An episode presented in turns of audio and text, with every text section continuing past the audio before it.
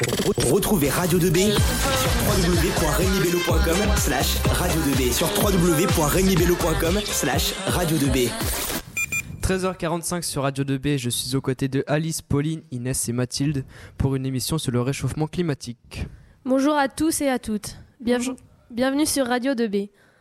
Aujourd'hui, nous allons évoquer les causes et la responsabilité des États face au réchauffement climatique. Tout d'abord, qu'est-ce que le réchauffement climatique? Le réchauffement climatique est un phénomène global de transformation du climat caractérisé par une augmentation générale des températures moyennes, notamment liées aux activités humaines, et qui modifie durablement les équilibres météorologiques et les écosystèmes. Mais de nos jours, qu'est-ce que le réchauffement climatique? Lorsqu'on parle du réchauffement climatique aujourd'hui, il s'agit du phénomène d'augmentation des, températures qui se produit sur Terre depuis 100 à 150 ans. Depuis le début de la révolution industrielle, les températures moyennes sur Terre ont en effet augmenté plus ou moins régulièrement. En 2016, les températures moyennes sur la planète Terre ne cessent d'augmenter. Donc, euh, comme, comme, vient de nous le dire euh, Inès, la température, euh, donc l'augmentation de cette température, ça entraîne une fonte des glaces et donc ça, ça entraîne aussi une, une, augmentation du niveau des océans et ça, ça diminue la superficie des continents. Mais quelles sont les principales causes du réchauffement climatique, Pauline? Donc les principales causes du réchauffement climatique, ce sont tout d'abord la production d'énergie, comme l'électricité ou bien le chauffage, mais aussi euh, le carburant. Donc par exemple le pétrole qu'on utilise pour les voitures, l'aviation ou le transport maritime. Et ensuite, on a aussi la gestion des territoires et notamment la déforestation, l'agriculture, mais aussi l'élevage à qui on ne pourrait euh, pas forcément penser. Et on sait que depuis les années 1850, il y a eu une nette augmentation du CO2 dans l'atmosphère. En vue du réchauffement climatique, des artistes écrivent des musiques pour faire réagir la société. Nous allons donc faire une pause musicale du groupe Trio qui va interpréter Greenwashing.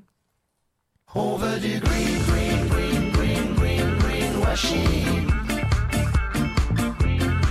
On veut des tours d'avion, des Airbus, du diesel, des mandarines toutes les saisons, des grands voyages dans le ciel, du high-tech à la maison, de la nouvelle technologie. On veut pouvoir dire pardon et soulager son esprit. On veut de la viande d'Argentine, de la bidoche à tous les repas, de la work food dans la cuisine. On veut du sucre, on veut du gras, on veut moins cher, on veut meilleur.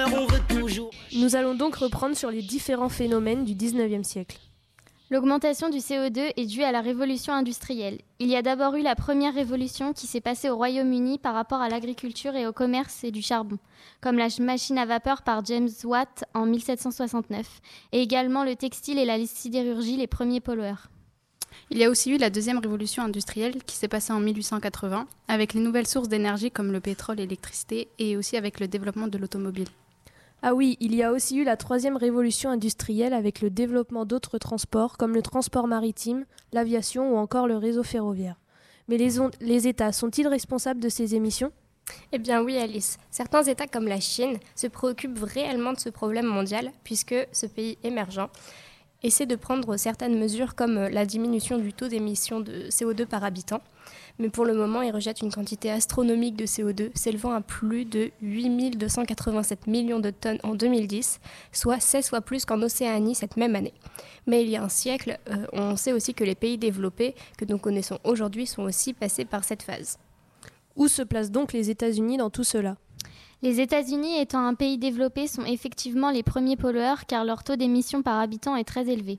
On constate donc qu'il s'agit d'une nation très très consommatrice, altérant les ressources mondiales et augmentant les émissions de CO2 sur tout le globe. Cependant, certaines villes comme Los Angeles et la Californie sont à la pointe du développement durable, réduisant ainsi l'émission totale du pays. Et comment se portent donc les pays les moins avancés? Dans les PMA, l'émission de CO2 est presque inexistante comme en Afrique et en Amérique centrale, car euh, souvent ce sont des pays pauvres et donc il n'y a pas de production donc ni de consommation. Du coup, est-ce que tout cela a un rapport avec la croissance? Oui, nous pouvons parler de croissance en termes de dioxyde de carbone car le monde entier est affecté et il y a des évolutions selon les périodes.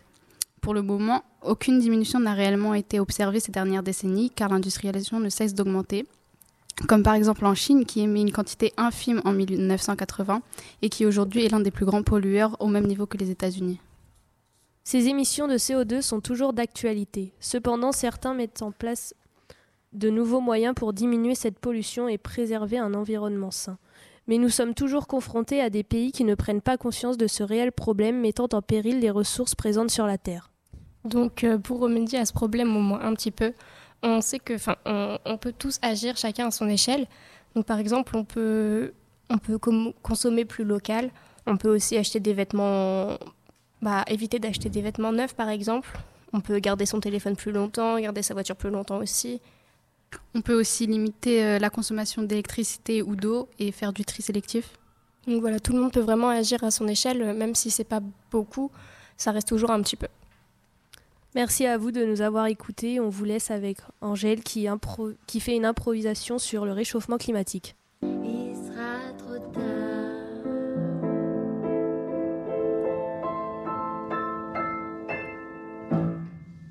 J'ai lu un article pas très cool, j'aimerais bien pouvoir l'oublier. Ça m'a foutu tellement les boules, je veux pas lire jusqu'au bout.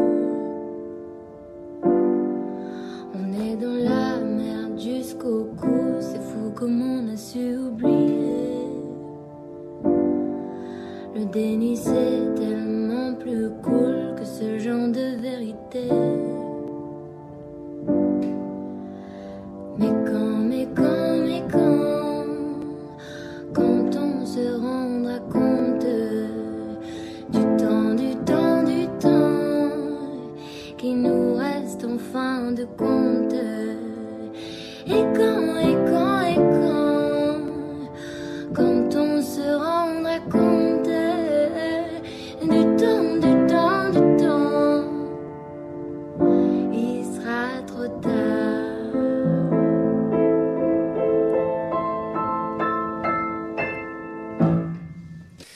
Angèle qui faisait une petite improvisation sur le réchauffement climatique.